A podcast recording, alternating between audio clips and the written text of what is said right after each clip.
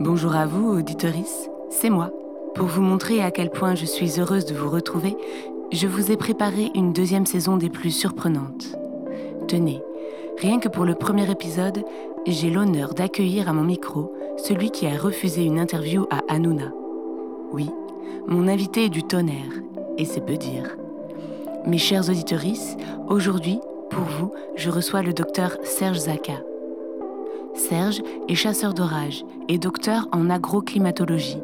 Son cliché Orage dans la baie de Cannes a été élu plus belle photo météo du monde en 2021. Celui qui annonce les mauvaises nouvelles reste un amoureux de l'humour et du chant des oiseaux. C'est sans doute ce qui le fait résister à tous les stress que supposent toutes ces casquettes. Ou, devrais-je dire, ces chapeaux. Des vrais chapeaux de cow-boy qu'il se fait importer des États-Unis. Chapeau bas donc à celui qui alerte, à celui qui communique, à celui qui crée du lien entre toutes les strates sociales en vulgarisant sa discipline. À celui qui garde espoir malgré l'ampleur de cette catastrophe climatique qu'on est déjà en train de vivre. Mes chers auditeurs, je vous préviens, cet épisode saveur Don't Look Up est plein de révélations en tout genre, du début à la fin. Je vous souhaite une bonne écoute.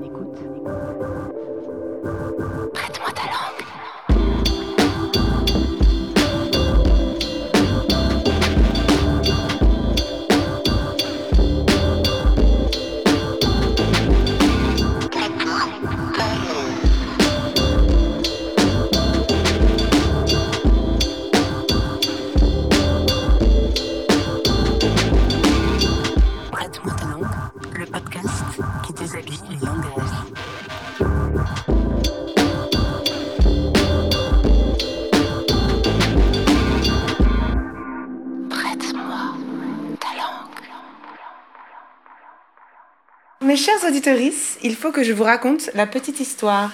Serge, je t'ai vu passer plusieurs fois dans ma rue et t'ai croisé au portail de l'école maternelle avant de savoir qui tu étais. J'ai d'abord pensé que tu étais un cow-boy, la photo chapeau que tu as vissé à la tête, mais maintenant je sais, ce ne sont pas les vaches que tu maîtrises, mais les orages. Tu les analyses, tu les observes avant de les chasser et de les capturer dans ton appareil photo. Mais ça, ce n'est que ton travail de nuit, parce que le jour, tu es chercheur en agroclimatologie tu étudies l'impact du changement climatique sur l'agriculture. En gros, tu ne dors jamais et tu vis dans un ailleurs absolument fascinant. Tu es d'accord avec cette introduction? C'est une très belle introduction, oui. Parlez-moi de la pluie et non pas du beau temps. Le beau temps me rend triste et me fait grincer les dents. Depuis que je sais que tu vas être mon invité, Serge, j'ai cette chanson dans la tête j'imagine que tu la connais. Vas-y, je t'écoute. Brassens, parlez-moi de la pluie et non pas du beau temps. Le beau temps me rend triste et me fait grincer les dents. Tu la connais pas? On me l'a souvent mise sur Facebook. Ah, c'est vrai? Oui, oui. Euh, depuis que, j'ai, que je sais que tu vas venir, j'ai aussi ce, ce virlang, je vais chez ce cher Serge. Tu le connais Je la connais. T'arrives à le dire? Un chasseur d'orage sachant chasser sans son chapeau. Ah, j'ai réussi à le dire. voilà, oui, je vais chez ce cher Serge. On me l'a souvent fait. Elle n'est pas facile, hein Non, elle n'est pas facile. Est-ce que tu sais faire des trucs improbables avec ta langue? Genre la rouler, la plier, la faire claquer? Euh, non. Tu sais pas faire ce genre de choses J'ai jamais essayé. T'as jamais essayé Non, jamais essayé. Ah bah si. La rouler, non. C'est génétique d'ailleurs. C'est génétique. Ouais, si tu sais la rouler, c'est un gène qui le, qui le permet. Mais moi, je l'ai pas. Donc t'as pas ce gène-là. Ok, ben moi je l'ai. La première fois qu'on a échangé sur ton travail, tu rentrais d'une nuit de chasse sur l'Aubrac et la veille, tu avais suivi un orage jusqu'à Gênes en Italie. Est-ce que tu as chassé la nuit dernière? Euh, pas la nuit dernière, j'ai enfin dormi, mais c'était la nuit d'avant, j'ai chassé, oui, dans la plaine de l'Hérault. D'accord. Tu peux nous raconter un petit peu comment ça se passe? Alors, les chasses à l'orage, en général, oui, c'est un peu particulier. Hein. Je suis un peu, euh, un peu marginal, on va dire. Alors, les chasses à l'orage, l'objectif principal, pour moi, c'est se faire plaisir. C'est l'adrénaline, c'est les sensations fortes, la peur, voir la beauté aussi de la nature. Enfin, c'est un peu tout réuni en même temps. C'est un peu ce qui me fait vibrer, quoi. Mais en, réalité, la chasse à c'est très utile pour la science, puisque un chasseur d'orage, c'est un peu une station météo mobile. Et qui dit station météo mobile, c'est une personne qui peut observer de la grêle, des inondations, des tornades, qui ne sont pas forcément répertoriées par des stations météo qui sont fixes par définition, qui ne vont pas suivre cet orage. L'objectif, c'est vraiment de de photographier, de caractériser, de documenter les orages français. Et donc, dans un objectif, bien sûr, de voir leur évolution avec le changement climatique. Et alors Ah bah on le voit très bien. On vient de sortir de- du plus gros épisode de grêle qu'a connu euh, le pays depuis, euh, depuis, depuis très longtemps, je- depuis euh, l'observation de- des grêlons depuis au moins 89. D'accord. Ça a fait beaucoup de dégâts sur l'agriculture. C'est aussi mon deuxième boulot. Donc c'est là où, où mes deux, mes- ma passion et mon boulot se, se rejoignent. C'est souvent la grêle. La grêle. voilà, voilà. Et on a observé aussi une augmentation de la pluie. Il pleut un peu plus avec le changement climatique, 10 à 20% de plus en région méditerranéenne notamment, ce qui provoque des inondations. Génial. Génial Pour moi, génial, hein, mais faut pas dire ça aux agriculteurs.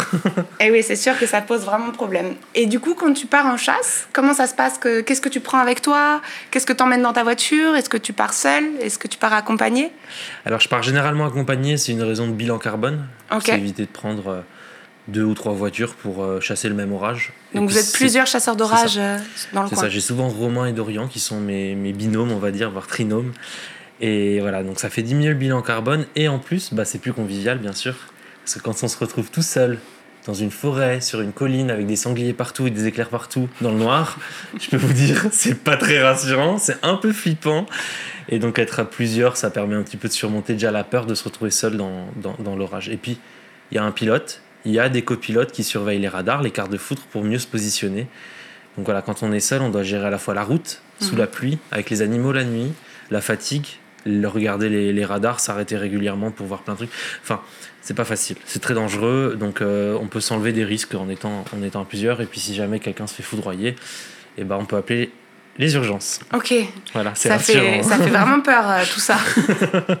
Non, il faut juste pas avoir peur, il faut foncer. Il faut foncer. Et du coup, qu'est-ce qui va motiver euh, votre départ en chasse? Qu'est-ce que tu regardes pour te dire que Alors, il y, y a- y plusieurs euh, levées d'adrénaline, on va dire des, des, des- des- des échelles d'adrénaline. Euh, En, gr- en gros, euh, 4-5 jours à l'avance, on regarde des prévisions météo à maille large, on appelle ça. C'est-à-dire, c'est des tendances, est-ce qu'il va faire orageux? Après, quand on, on arrive 2-3 jours à l'avance, on peut regarder un petit peu au niveau des départements de la région où est-ce qu'on pourrait se positionner. Et deux jours avant, un jour avant, ça confirme Et on peut se positionner au sein d'un département. On a une carte interactive des, des, des points de vue pour les chasses à l'orage. On en a 3600, voire même 4000 peut-être maintenant. Qu'est-ce que tu appelles une carte interactive du coup? C'est En fait, c'est tous les chasseurs d'orage de France qui, à, D'accord. à- à force de, de sillonner toutes les routes de France, ils repèrent des endroits où le ciel est dégagé. Ok. L'horizon est dégagé, c'est un couloir classique d'orage où il y a eu régulièrement de la grêle. Et donc, en fait, on, on les positionne avec. euh, on, on met des photos, on met si on capte bien, s'il y a un banc, si on peut se protéger, s'il y a un, un fast-food pas très loin pour, se- pour manger, s'il y a un truc 24-24 pas très loin en plein milieu de la nuit. Enfin, on est un peu dans un milieu parallèle. hein. Nous, on vit la nuit, donc euh, on- n'a pas du tout les mêmes notions de qu'est-ce qu'il faut manger, qu'est-ce qu'il faut faire. hein. Euh, et, et voilà, et en fait, on se positionne avec cette carte. Et Ok. on- Vous êtes combien de chasseurs d'orage en France? De vrais chasseurs d'orage, on est peut-être une centaine. Quand même, ouais. Ce qui est vraiment pas beaucoup par rapport à la population française. D'accord. Parce que dans d'autres pays, euh, tu En sais. Amérique, il y en a beaucoup plus. D'accord. Mais il y a plus d'orage aussi, non? Ouais, il y a plus de tornades, plus d'orages. Et après, c'est une question de sécurité civile en Amérique parce que les chasseurs d'orage sont affiliés à des chaînes de télévision, c'est des reporters de terrain. D'accord. Chez nous, on n'a pas encore cette culture du risque et en fait, les chasseurs d'orage sont juste des passionnés qui, Qui font ça tout seuls qui font euh, ça, ouais, pour leur plaisir. Ou, ou en groupe pour leur plaisir ou pour faire euh, des reports d'observation. Pour Info Climat, par exemple, on fait Mm. des reports Oui, parce que tu es quand même consulté euh, par les chaînes d'infos. Ça, Malgré le fait que ce soit pas officiel, euh, tu l'es quand ça. même. Euh, dès qu'il y a une dégradation orageuse, j'ai toujours euh, France TV Info ou BFM qui me veut en direct sur le Mm. terrain. Et en fait, c'est un peu reporter de terrain. Donc là, c'est en train de se concrétiser, ça devient un peu plus régulier.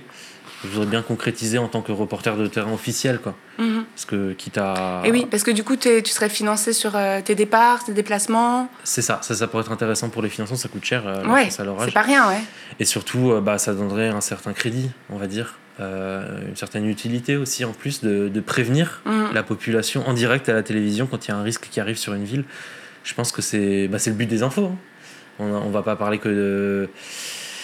On parle beaucoup de choses en ce moment euh, qui servent pas à grand chose, on va dire, mais par contre, les risques climatiques, je pense que c'est important. beaucoup de politique, je vais Ok. pas m'attarder sur ce sujet, mais on tourne en rond sur des sujets politiques, alors qu'en fait, le, le sujet principal qui est le changement climatique, la biodiversité l'environnement, on en parle trop peu en politique. Voilà. Selon toi euh, Même pas selon moi, je pense que c'est c'est une sensation globale. Hein. On, a, mm. on, a, parlé beaucoup du Covid, euh, ce qui était légitime, parce que c'était un risque mondial, mais on a beaucoup parlé de choses qui n'ont pas forcément lieu d'être, on va dire, autant dans les médias.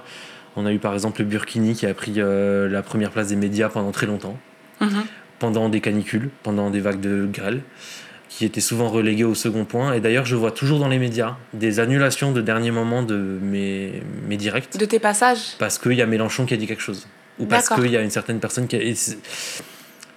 On, on, annule des directs sur des événements climatiques qui concernent tout le monde pour parce qu'un politique a dit quelque chose sur euh, un autre sujet et qui, qui au final est, minoritaire pour moi. Et, et pourquoi on fait ça à ton avis?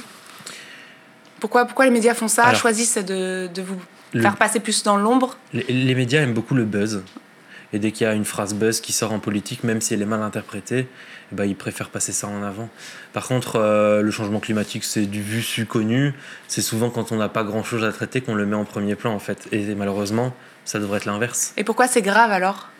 Bah, c'est grave parce que pour euh, travailler sur le changement climatique, il faut déjà avoir conscience du changement climatique. Et pour en avoir conscience, malgré tout ce que je peux faire et malgré tout ce que je fais sur les réseaux sociaux et que mes collègues font, bah, ce sont les médias les premiers vecteurs mm. de l'information. Et pour en avoir conscience, il faut que les médias leur donnent conscience aux gens de ce qui se passe pour qu'on s'évite de se retrouver avec des personnes qui nous disent c'est normal, c'est l'été, d'avoir mm. une canicule à 44 degrés au mois de juin. C'est ce qui m'est arrivé régulièrement. Euh, on me disait c'était normal, je vois pas pourquoi j'aurais communiqué sur une canicule à 40 degrés au mois de juin. Bah, en fait, ils n'ont pas conscience que c'est pas normal. Ils en ont plus conscience. Oui, voilà, c'est ça. Tu penses que la conscience, elle se, elle s'efface? Tu penses que c'est la peur qui efface cette conscience? On Alors, chez certaines personnes, c'est la peur, mais chez d'autres personnes, c'est l'ignorance, en fait. C'est pas l'ignorance en version négative du terme, c'est juste qu'ils sont pas au courant. Personne les a mis au courant, en fait, de ce qu'est-ce que, par exemple, une norme. Mais toi, tu es un spécialiste de ça et tu es, un, un scientifique. Tu travailles, euh, tu travailles en labo aussi. À ton avis, pourquoi euh, on écoute moins les scientifiques que les politiques? Alors, on écoute moins les scientifiques déjà parce que les scientifiques ont plus peur de prendre la parole souvent les scientifiques c'est un peu des geeks hein, dans notre langage. Ils, ils sont pas à l'aise devant la caméra et ils ont peur des représailles. Quel genre de représailles? Qu'est-ce qui peut t'arriver Il y a beaucoup de scientifiques. En fait, moi, j'ai reçu à peu près 5000 insultes la semaine dernière pendant la canicule. C'est beaucoup. 5000 insultes euh, sur les réseaux sociaux. Et en fait, certains, et je comprends, certains scientifiques n'ont pas envie de recevoir des insultes parce que peut-être qu'ils sont assez fragiles pour euh, leur, leur motivation euh, pourrait prendre un coup si jamais ils se font insulter. Qu'est-ce qu'on te reproche? On me reproche d'être trop catastrophiste, alors qu'en fait, je fais juste donner les, les, faits. Je donne juste les faits qui sont sortis à la sortie du thermomètre. Voilà, on me reproche d'être catastrophiste et donc d'être affilié forcément à un groupe politique, d'être payé par quelqu'un en fait. C'est le cas? Non, c'est pas le cas. Alors je suis payé par mon travail. voilà, il est, il est je, tout seul. Je, je, suis apolitique et, depuis très longtemps, je ne mm. suis pas dans le milieu politique, ça m'intéresse pas. Euh, tu fais vraiment un constat sur ce que tu vois. Je fais un constat en fait. et en fait, le constat, on me dit que je suis catastrophiste. C'est peut-être parce que le constat est, catastrophique. bien sûr. Et que en fait, c'est peut-être la peur mm. qui fait qu'on me dise que je suis catastrophiste en fait. Moi, je vais juste dire les chiffres. J'ai un pourcentage de probabilité, j'ai une température, j'ai une date de retour, j'ai des, des, augmentations. Ce sont des chiffres scientifiques. C'est les seuls que je communique. Mm. Parfois, je fais des superlatifs dans mes, dans mes, dans mes propos parce que c'est le cas. Là, on a vécu une vague de grêle qui a concerné plusieurs centaines de milliers d'hectares de ravagés de culture en France. C'est ce qui est unique. Mm. Je ne sais pas si les gens se rendent compte. 10% hein. du vignoble bordelais a été grêlé. 10%, c'est énorme. Ça a l'air ridicule, hein, mais c'est peut-être euh, plusieurs centaines de millions d'euros. Enfin, mm. Il faut se rendre compte, en fait, hein, sur ces cultures-là. Euh, et en fait, on n'en parle pas. On n'en parle pas parce qu'en fait, on a suffisamment à manger dans nos rayons. Oui, mais il y a un moment, et là, on l'a vu euh, récemment, on n'avait plus d'huile de tournesol, on n'avait plus de moutarde. Et là, je suis content. je suis content pour moi, en fait. Parce que ce que je dis en tant que catastrophiste, comme on dirait, en fait, ça se produit. Hmm. C'est-à-dire qu'on a des événements comme la moutarde. Je ne parle pas du blé parce que le blé, c'est dû à la guerre. Ouais, hein, c'est autre chose. La moutarde, s'il y a un manque dans les rayons, c'est qu'en fait, on a eu une canicule, un, dôme de chaleur euh, l'an dernier au Canada avec 49 degrés, si vous vous rappelez, 49,6, ce qui est le record national. Four. C'est un four, oui, en mmh. plus au Canada. Hein, c'est à la latitude de l'île qu'il y a eu cette température, je ne sais pas si vous vous rendez compte. Et en fait, c'est là où il y a les cultures principales de canola qui sont les, cultures pour faire euh, la moutarde. Mmh. Et euh, on, s'est retrouvé avec un manque de moutarde parce que la moitié de la production a été, qui est mondiale, parce que c'est le premier producteur mondial, mmh est effacé par un événement climatique. Donc en fait, nos rayons qui sont bien fournis, Ça commence peut-être par la moutarde, mais l'an dernier, on a eu des problèmes aussi pour les fruits, parce qu'on a eu du gel en France. On a dû importer des fruits d'ailleurs. Et en fait, si on a cette mondialisation qui permet de compenser les effets d'un événement climatique local, qu'est-ce qui se passera quand il y aura plusieurs bassins de production qui seront concernés par le même événement climatique Et ça, ça risque d'arriver euh, bien plus vite que prévu en fait. bah, C'est déjà arrivé pour la moutarde, mais c'est que la moutarde, on n'en mange pas à la cuillère. Voilà. Non, mais ça peut poser déjà problème euh, sur nos quotidiens, c'est sûr. Oui, c'est ça. Et on a des pays comme la France ou, des pays développés. Bah, en fait, on a les moyens de se payer sur le marché la production. Et en fait, on ne voit que quelques centimes de plus dans les rayons. quand on achète les pâtes, par exemple, le mm. riz. Il y a certains pays, en fait, bah, ils n'ont pas les moyens de se payer sur le marché mondial les productions alimentaires qui augmentent, comme le blé, qui sont dus à des événements climatiques et à des événements géopolitiques. Et en fait, il y a la famine. Mais sauf que mm. nous, on ne la voit pas, la famine. On ne voit que ce qui se passe dans notre pays et encore. Parfois, on ne voit même pas ce qui se passe dans notre propre village, en fait. Bien sûr. Donc, qu'est-ce qu'on irait faire des pays comme le Liban, comme l'Algérie, comme l'Égypte, qui n'ont pas de blé ou qui ont qui a que les riches qui peuvent se payer du blé? Mm. Bah voilà, euh, c'est, le changement climatique, c'est ça. On voit ce qui se passe dans notre région. Et, et encore, quand il y a quelque chose qui se passe, on le réfute. On réfute les scientifiques. donc, quand vous me posiez la question pourquoi les scientifiques ne communiquent pas, pourquoi on écoute les politiques Parce qu'en fait, les scientifiques, ils ont peur de parler. Moi, je suis un scientifique qui n'a pas peur de parler. Ok. Voilà. Et les politiques, je suis sur le bon alors. La plupart, la plupart du temps, les politiques, ils disent n'importe quoi pour leur électorat. Donc, ils cachent beaucoup de choses et ils, transforment les choses pour faire plaisir à leur électorat, dans le bon ou dans le mauvais, dans l'écologie extrême ou dans l'écologie inverse, dans le, le consumérisme extrême. Mais en fait, on n'est pas dans le juste milieu parce que ça ne fait pas plaisir à l'électorat. Ouais, c'est terrible. Ah bah, tu penses qu'on va sortir de là à un moment ou c'est mal parti? C'est pas à moi qu'il faut demander ça, c'est aux politiques. Ah, moi, je pense qu'on peut j'invite un politique. Si jamais on refonde tout notre système politique. T'as de l'espoir? J'ai de l'espoir, j'ai toujours de l'espoir. Et si je continue à communiquer sur les réseaux sociaux, c'est que j'ai encore de l'espoir. Hein. Bien sûr. On, a, on a tous de l'espoir, mais on est bloqué pas par la volonté populaire, on va dire, on est bloqué par une volonté politique qui n'est pas que française. Hein. Oui, parce qu'on a eu le rapport du GIEC et c'est quand même ultra, ultra alarmant. Enfin... moi, j'ai pas lu tout le rapport du GIEC. Parce je l'ai pas lu non plus en entier. mais j'ai euh, la, fonction contrôle F qui me permet de faire rechercher et chercher l'agriculture, les trucs qui me concernent moi. C'est 4000 pages. Hein. donc la personne qui me dit j'ai lu le rapport du GIEC, en général, je ne le crois pas.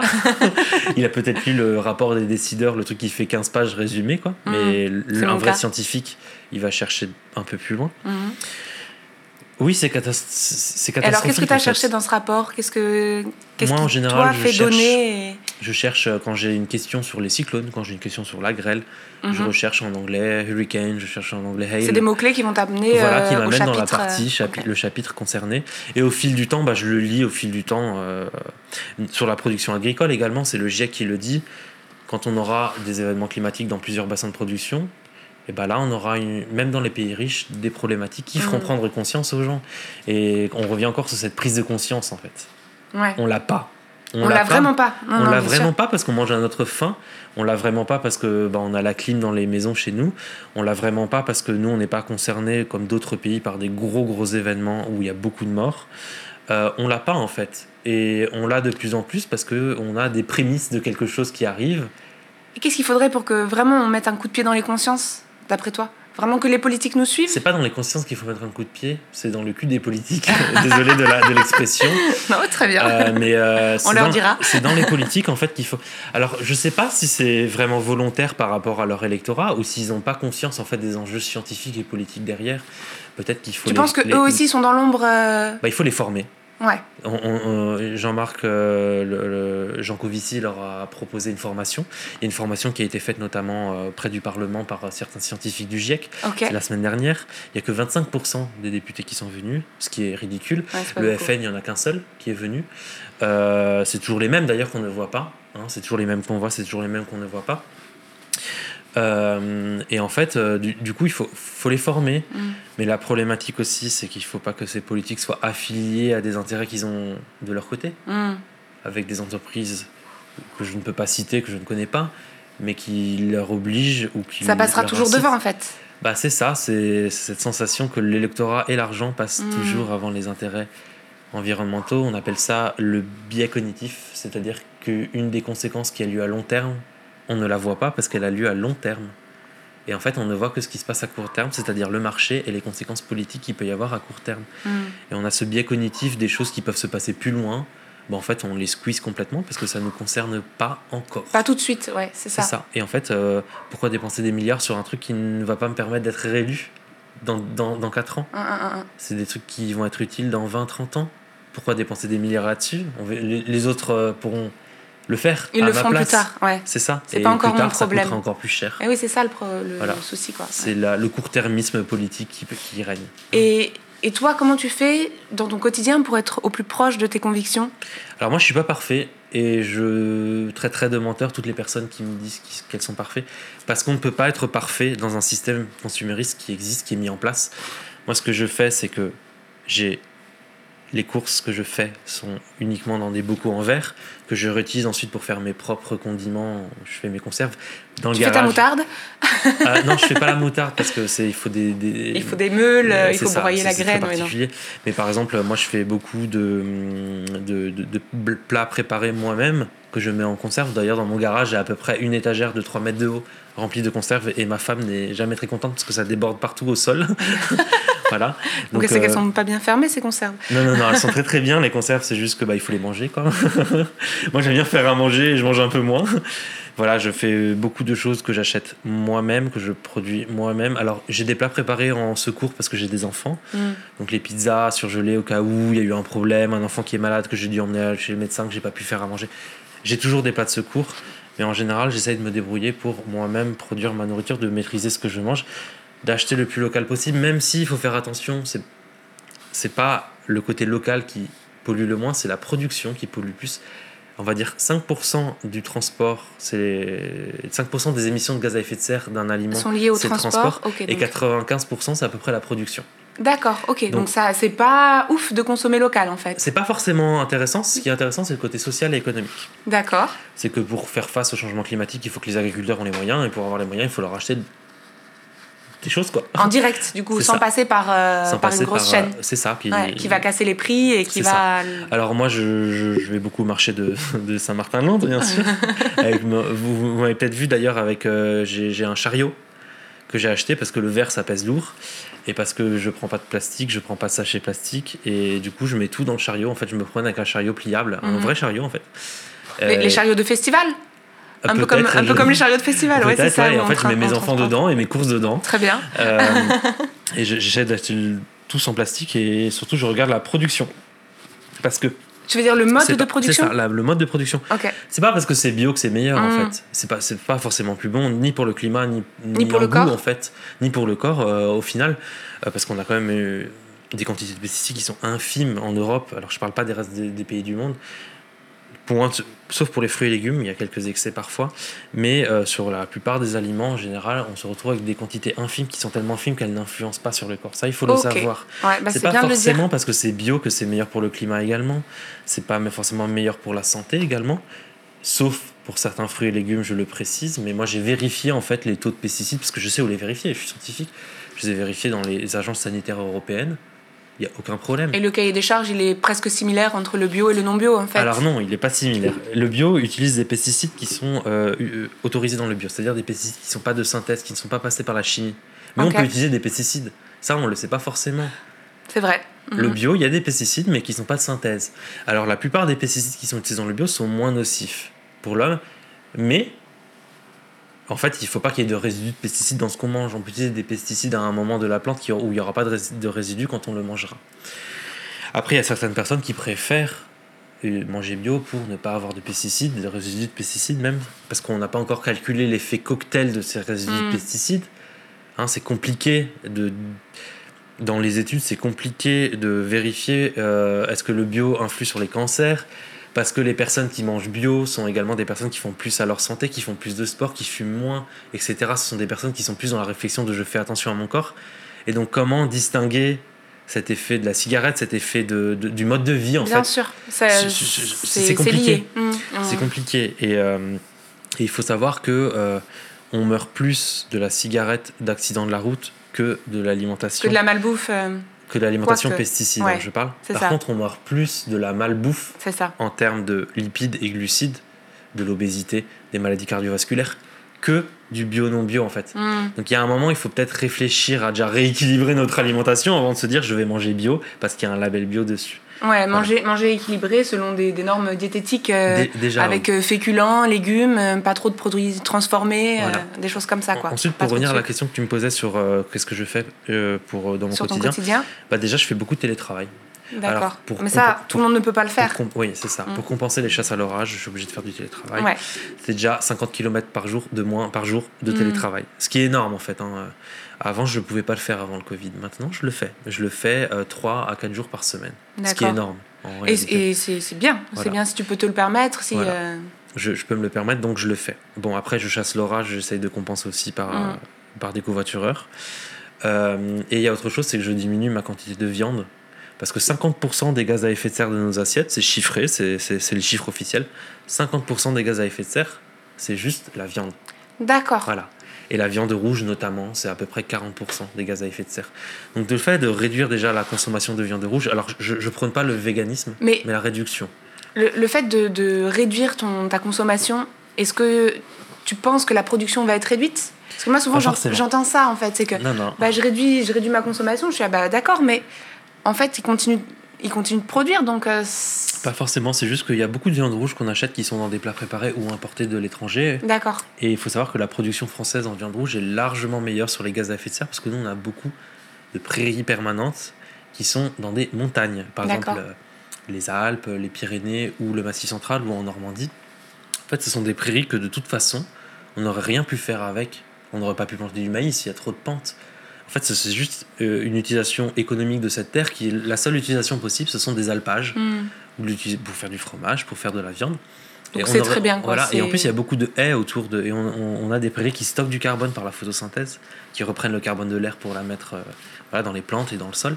Et donc, c'est très bien. On je crois que pour un pays développé, on est trois fois inférieur à la moyenne mondiale.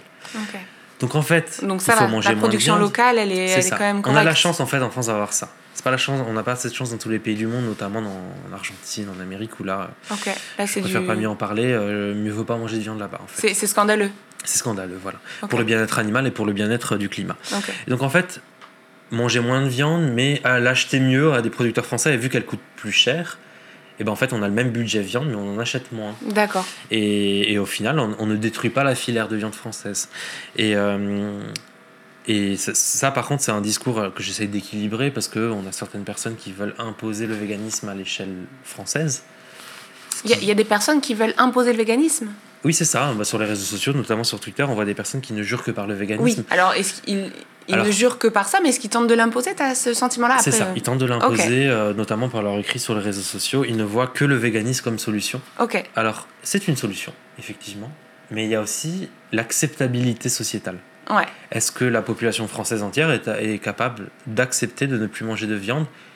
Mieux vaut parler de réduction, mhm. parce qu'il ne faut pas non plus faire peur aux gens. Il faut bah, c'est ça, c'est que si on ampute une partie complète des habitudes euh, des gens, c'est sûr qu'ils vont, ils vont se bloquer. C'est évident.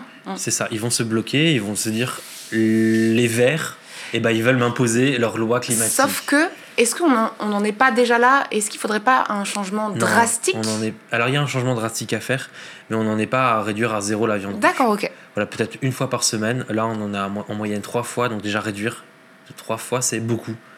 C'est, on a déjà enlevé peut-être 20% de notre euh, émissions de gaz à effet de serre de l'assiette, ce qui est énorme en fait. parce que si tout le monde fait ça, les cantines, les restaurants. en fait, euh, on a beaucoup de réticences politiques pour l'électorat, notamment, mm. euh, ou, ou, euh, autre que l'électorat, mais c'est qu'en fait, par exemple, dans les cantines, dès qu'on parle de véganisme, c'est la fin du monde. Oui, bien sûr, parce que les parents ont peur que leurs enfants ne tiennent pas, parce qu'ils ont l'impression que c'est la protéine qui va. ils ont l'impression qu'il faut absolument du véganisme pour grandir. Non, du, de, pas du véganisme, justement. Ils, absolument de la viande. De la viande pour grandir, pour, que les enfants aient leur apport en protéines. Alors que non. Pas forcément, ouais. Non, non, non. Toi, tes enfants, tu. Alors, moi, pour l'instant. Tu les nourris comment Bon, je leur... ils mangent pas beaucoup de viande de toute façon, parce que ce sont des enfants, c'est en, termes de quantité, ça va. c'est des petites quantités. Mais j'ai pas encore pris le réflexe de les habituer parce que ils comprendront pas. Je peux pas leur faire une démonstration. Euh, voilà ton pourcentage de, de, gaz, à, de gaz à, effet de serre par kilo de. Ils vont pas comprendre en fait. Par contre, à partir de l'âge de 10 ans, oui, je vais rentrer dans ce processus. Peut-être que d'ici là même, j'aurais réduit la quantité de viande à la maison, ouais. euh, de beaucoup plus que maintenant. Là, j'ai divisé par deux à peu près. Ce qui est déjà Ce pas est, mal. bah, ce qui est déjà bien par tu rapport penses à que la si moyenne tout le monde fais- faisait ça, ce serait vraiment C'est bénéfique? déjà énorme. Ouais, Franchement, c'est la quantité de viande pour l'alimentation, c'est énorme. Après, il y a d'autres aspects. Il y a le transport, Ouais. c'est 30%, il me semble. Il y a aussi Ouais, c'est que les tu maisons, c'est à peu près 30% aussi. Les maisons? Ouais, le chauffage. D'accord, ok. Chauffage et clim. Moi, je suis dans une maison A. Ok. Donc, euh, Donc, t'as une- isolé. euh, Voilà, t'as tout est isolé, euh, Climatiquement parlant, je peux pas faire mieux pour l'instant que les technologies actuelles. Au niveau du chauffage, je suis à la pointe de la technologie. Ça, c'est très bien. Donc, qu'est-ce que, Voilà. qu'est-ce que Mais- tu utilises comme euh, système de Alors moi chauffage, j'ai la par pompe exemple? à chaleur. Une pompe à chaleur, euh, c'est le meilleur système euh, au niveau énergétique. Et la maison est très bien isolée. Il y a bien sûr les, les volets, le pas de double perte vitrage. euh, Alors moi j'ai la clim dans la maison. C'est parce que je, je suis très sensible à la chaleur du fait d'une maladie génétique que j'ai, voilà, qui me rend très sensible à la chaleur. C'est ma spécificité. Je peux pas faire autrement, sinon je risque euh, bah, de m'évanouir pendant que je garde mes enfants et ça peut être Ce qui est un petit peu problématique. Voilà, donc je, je suis obligé d'avoir un minimum la clim. D'accord. Et euh, un minimum, hein, je je l'abuse pas, je la garde vraiment quand, euh, quand, quand Quand c'est nécessaire. J'avais une piscine, je l'ai enlevée. Voilà. Euh, maintenant, j'ai une pataugeoire pour les enfants parce que quand il fait chaud, il faut bien qu'ils se refroidissent. Mais c'est une pataugeoire, voilà, il y a peut-être 50 litres d'eau, alors que dans la piscine, il y avait plusieurs milliers de litres. Voilà, je l'ai enlevé, Mhm. j'ai osé l'enlever, je l'ai donné même. Je l'ai donné sur le bon coin. Je me suis dit, ça T'as fait un heureux ou une heureuse J'ai fait un euro à condition qu'il la démontait, bien sûr. Moi, j'avais rien à faire. Euh, voilà, donc il y a les maisons, 31%, je crois, c'est les gaz à effet de serre. Il y a aussi l'alimentation, c'est 30%. Il y a aussi la voiture. Et après, il y a 5%, il me semble que c'est les déchets.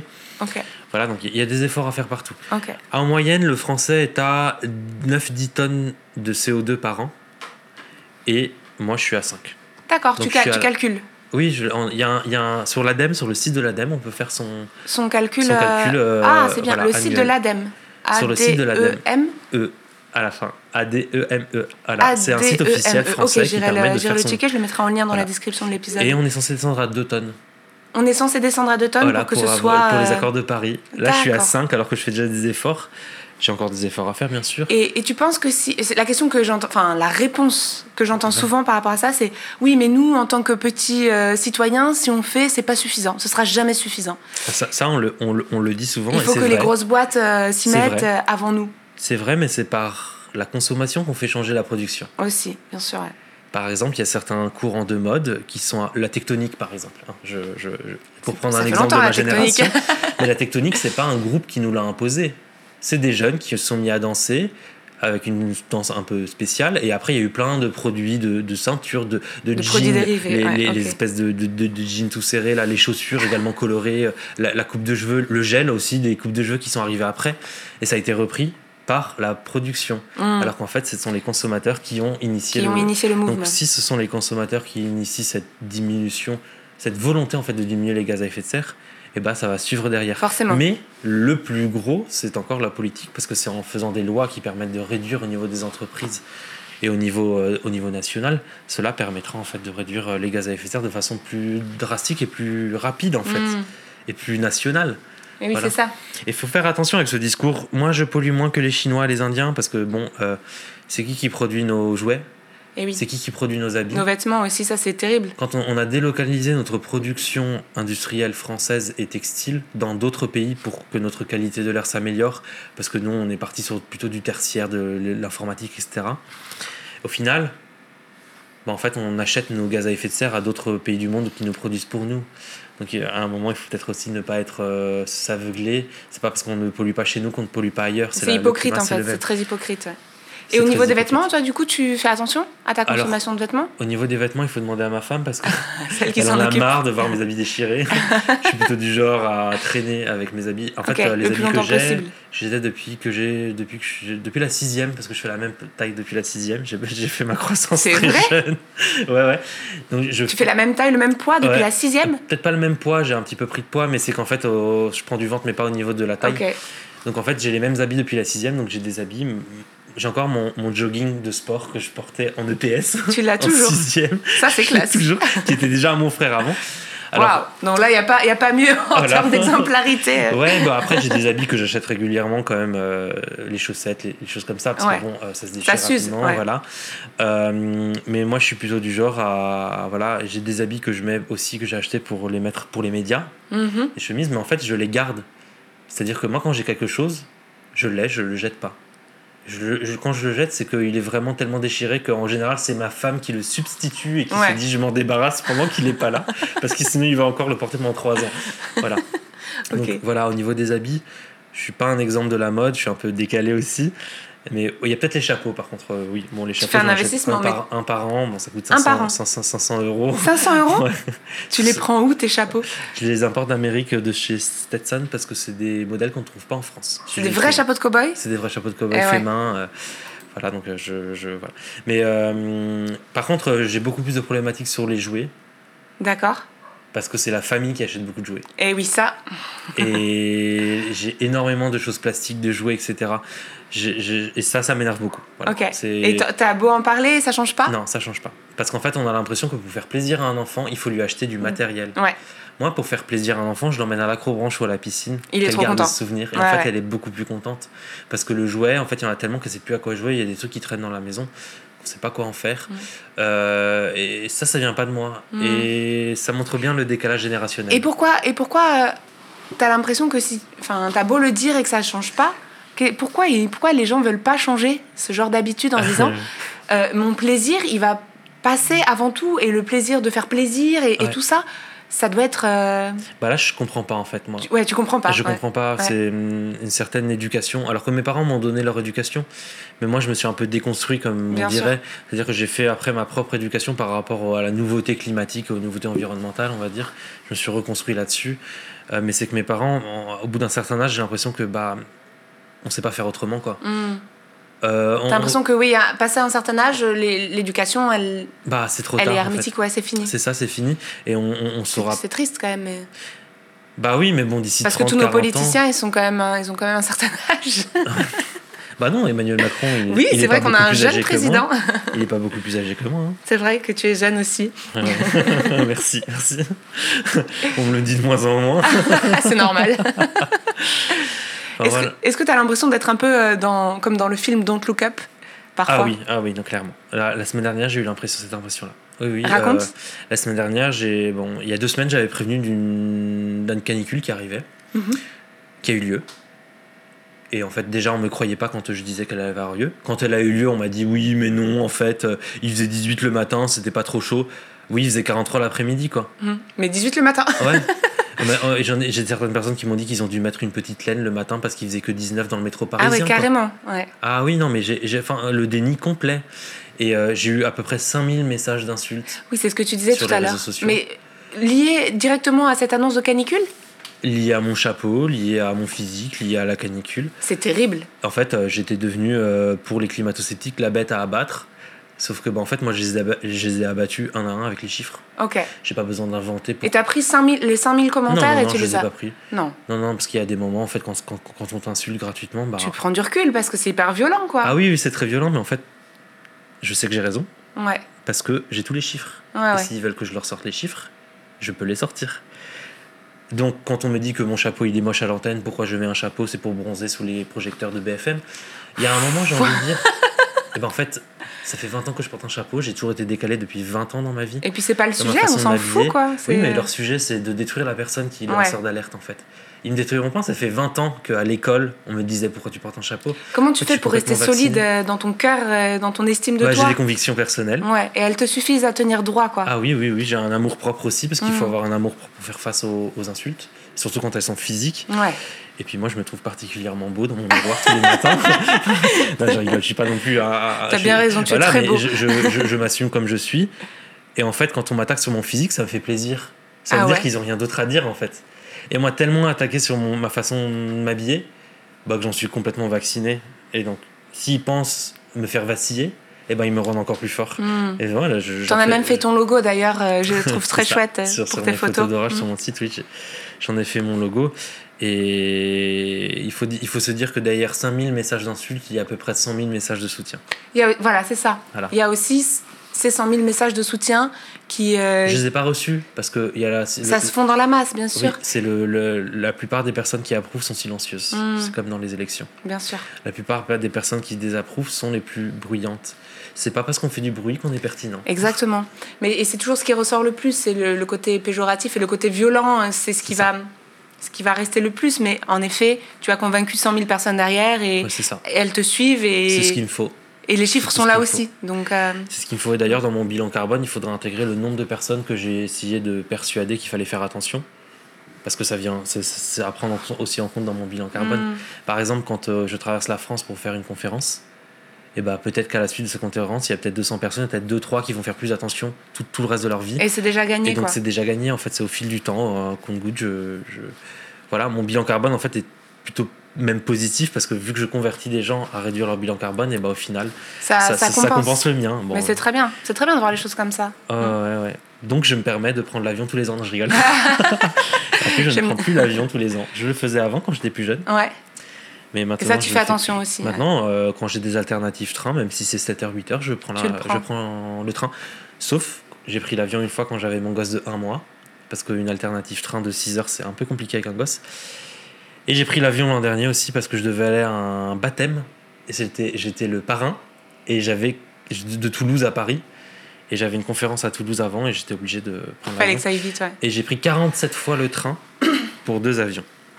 Donc ça va. Il faut regarder Oui, l'équilibre le, aussi. le rapport, le ratio, ouais. Il faut regarder C'est ça, c'est l'équilibre. qu'il faut s'équilibrer sur une année. Tu t'équilibres sur une année, sur euh, le mois? Tu fais comment pour euh, Non, c'est sur une année. sur ouais. une année Tu fais attention. En ouais. général- et, ton, et ton bilan, tu le calcules. euh, ton Sur- empreinte, tu la calcules sur la l'ADEME, sur l'ADEME, ouais. sur l'ADEME, Voilà. mais sur une année aussi. Sur une année, oui, c'est par an. Voilà, c'est 5 Ok. tonnes par an. Et, euh, et je sais qu'il y a des personnes qui, dès qu'elles ont l'alternative avion et que c'est moins cher, le prennent. Ouais. Bah, moi, mais bien sûr, c'est attractif. Je ça va plus pas. vite. euh. Parce que je suis toujours en retard dans mes conférences et du coup, je peux faire le diaporama dans le train. voilà, le petit PowerPoint dans le train. c'est ça. Je me demande, qu'est-ce que ça fait euh, d'être celui qui annonce la catastrophe aux gens? Alors, euh, au début, c'était. Au début, quand j'avais pas beaucoup d'audience, bah, j'annonçais juste les chiffres.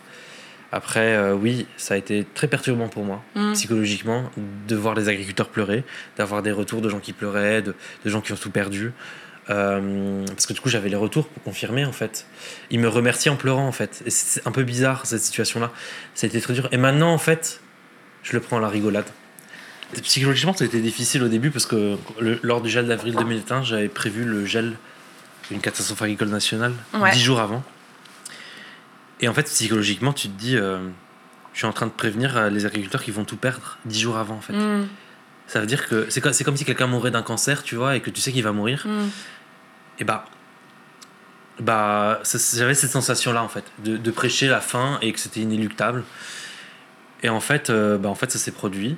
Et en fait, ils m'ont tous remercié. Parce qu'il y en a plein qui ont mis en place des systèmes de ça, protection, y des a- bougies. Il y a des, des choses, des, Ouais, il y a plein de choses. On Des solutions discuter- On pourra en discuter, hein, mais. euh, Ouais, des solutions, euh, des solutions qui sont. euh, ben, tu as des exemples de, solu- de ces Ouais. solutions-là c'est... Ouais, bah, on pourra en discuter du coup. euh, je, je finis juste la réponse Ouais, sur, euh, sur euh, le catastrophisme.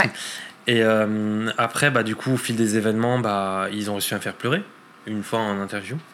Parce que euh, quand on me disait est-ce que vous avez vu des dégâts, bah, moi j'ai toutes les images des personnes qui m'ont envoyé des vidéos en pleurant, voilà, j'ai plein de dégâts. Mais en fait, il y a un moment, je me suis dit, mais en fait, c'est ce qu'il faut. Bah, il faut que les gens y réalisent qu'il se passe quelque chose en fait, Mm. même si c'est difficile. Bah, il faut que le grand public y réalise que les agriculteurs ont tout perdu et que peut-être que les prix vont augmenter pour une raison, au lieu de se plaindre. Donc voilà, moment, en fait, j'ai reçu énormément de félicitations des politiques aussi, j'étais invité partout. Euh, du coup, il y a eu 4 ou 5 catastrophes qui se sont produites depuis que j'ai prédit également. Ça s'est très bien passé. Enfin, très bien passé. C'était bon, les... ça s'est mal passé, mais mais t'as vu, des réactions, euh, on t'a fait confiance. Ouais, on m'a fait confiance, il y a une confiance qui s'est mise. Le grand public a commencé à intégrer mon Twitter. Et, et maintenant, je, les gens comprennent les messages en fait. Euh, et même maintenant, je fais des petites blagues. C'est-à-dire que j'arrive en conférence et je dis Bon, bah, je suis le mec au chapeau qui va vous raconter des catastrophes. Ou alors, euh, dans les, pas en public, mais dans les groupes privés d'agriculteurs sur Twitter, quand on discute, voilà, je leur dis Ah, bah, les mecs, vous allez tout perdre la semaine prochaine et je leur colle un truc horrible. Enfin, bon, euh, c'est pour détendre l'atmosphère. Ouais, très bien. Voilà, j'essaye de mettre de l'humour et, et ça, ça, ça passe plutôt bien. Euh, bon, je fais pas l'humour tout le temps parce qu'il y a des moments où il faut pas le faire. hein. Mais quand euh, j'essaie de placer, voilà, j'essaie de détendre l'atmosphère. Et de toute façon, pour faire passer les messages, il faut les voir en face. Et même s'ils sont catastrophiques, il faut les voir en face. C'est ce que je Mm. me suis dit. T'as des messages à faire porter, ils sont graves.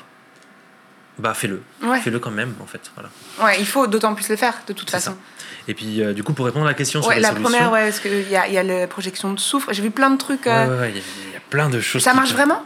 Parce que j'ai l'impression qu'ils sont que les, les, les politiques euh, à venir sont plus euh, confiantes sur les solutions qu'on va apporter plutôt que la réduction de. C'est ça. En fait, là, on est obligé de maintenant, on parle plus euh, depuis quelques années de faire, de s'adapter au changement climatique parce qu'on a compris qu'il était là et qu'on n'allait pas le changer forcément maintenant. Mhm. Donc on est, il est plus question en fait de l'atténuer, mais il est plutôt question de s'adapter. Et en agriculture, on a plein de possibilités. Le seul problème, c'est qu'on a des politiques et même des personnes sur Internet qui sont très une solution. J'ai une solution, c'est la solution, c'est la solution avec LA en majuscule. Mm. Alors qu'en fait, en tant qu'agroclimatologue, il y a plein de solutions et il n'existe pas une solution, il en existe plein. Et c'est cette espèce de puzzle de solutions qui va faire face au changement climatique. Comme par exemple, beaucoup de monde me dit les OGM vont changer la face du monde. Les OGM Les OGM, oui. Déjà, ils sont interdits en Europe. Et en plus, bah, si tu fais un OGM qui est résistant à la sécheresse, mais que tu ne changes rien de par ailleurs, et bah, le changement climatique il va avancer. Donc il est peut-être résistant à la sécheresse en 2022, mais dans 2030, il ne le sera, plus. parce que la sécheresse se sera accentuée. Qu'est-ce que tu auras fait pour mettre en place pour euh, euh, prévenir de cette évolution de la sécheresse? Rien.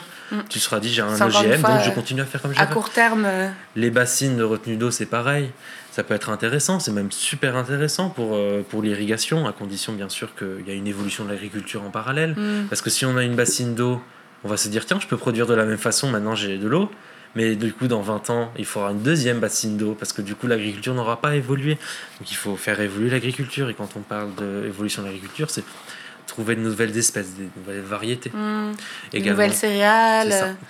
qui soient résistantes tout le temps en continu, chercher. Le travail du sol aussi, il peut varier énormément. Le travail du sol, ça mm. c'est le plus important, c'est la protection du sol, parce que c'est là où l'eau est contenue, c'est là où il y a toute la biodiversité. Euh, la plupart de la biodiversité, mais la majorité de la biodiversité, c'est dans le sol, dans les champs, c'est pas dans l'air, c'est pas les oiseaux, hein, ce sont les, les, insectes en, en masse, c'est vraiment le poids de, de, de, de biodiversité, c'est dans le sol. Euh, et en fait, on l'a complètement oublié. Euh, et maintenant, il faut remettre en place le sol. Il y a également le numérique qui est intéressant par exemple, c'est ce que je, sur lequel je travaille, sur euh, la modélisation, de savoir quelle quantité d'eau apporter, quand l'apporter, mhm. par rapport aux images satellites, tout ça, pour garantir un respect de l'eau, quelle quantité d'azote, d'engrais apporter. Pour optimiser au maximum, en fait. L'optimisation de nos ressources, pour éviter de gaspiller ou d'en dépendre quand il en faut pas. C'est de faire parler la plante. Aujourd'hui, j'ai soif. Aujourd'hui, je veux manger. Euh, il me faut telle quantité, pas plus. Euh, enfin voilà. Et ça, du coup, c'est des, des, applications, des programmes de statistiques, en fait. C'est ça, c'est de la recherche. De la recherche et, et de la data. Et on a toujours peur de la recherche et de la data en se disant en agriculture, qu'est-ce que. Bah, en fait, la bah data, c'est super apporter, utile. Ça, ça va préciser, en fait. C'est ça. Mm. Par exemple, moi, je travaille sur la l'évolution, en fait, par exemple, de l'indice de stress thermique des animaux. D'accord. C'est-à-dire, je coupe la température et l'humidité pour voir le confort thermique de l'animal. Est-ce qu'il a chaud ou pas? Parce que s'il a chaud, il produit moins de lait la, la, reproduction est plus faible et en plus, bah, pour le bien-être animal, il a chaud donc il est en stress thermique, on appelle ça. Hmm. C'est comme l'être humain. Bien sûr. On, est, on, A, un mal-être qui se met en place. Et dans une société où on veut garantir le bien-être animal, bah, il faut aussi penser à la température. On pense plein de trucs, mais on ne pense jamais à la température. Donc moi, je, travaille sur des modèles qui permettent en fait d'estimer euh, ce couplage entre l'humidité et la température avec des colliers connectés c'est en fait c'est un peu comme nos montres. Mhm. C'est des colliers qui ont il y a un accéléromètre dedans. Et donc lorsqu'il y a une forte température, on détecte le comportement animal. Si par exemple l'animal reste plus debout que d'habitude, ça veut dire qu'il est en stress thermique, il est en inconfort, il n'a pas envie de s'asseoir un peu comme nous. Quand on a chaud, on n'a pas envie de s'asseoir. Il a besoin de s'aérer. On a besoin d'être debout en fait. Et c'est psychologique et les animaux c'est pareil. Et en fait, lorsqu'il y a un inconfort qui se met en place, et eh ben, il faut tout de suite agir en allumant les ventilateurs, la brumisation, en faisant des courants d'air dans les tables, en les mettant à l'ombre. Mais donc, du coup, toi, tu travailles aussi avec des spécialistes du comportement animal pour être euh, au fait de tout ça. C'est ça, oui. Tu croises, tu croises les, domaines scientifiques. Et euh, voilà, donc ça, ce sont des solutions qui permettent en fait de s'adapter, d'atténuer également le changement climatique. Il n'y a pas que les agriculteurs qui peuvent l'atténuer par le mm. stockage du carbone, il y a aussi les consommateurs par la consommation de la viande et d'autres choses. Voilà.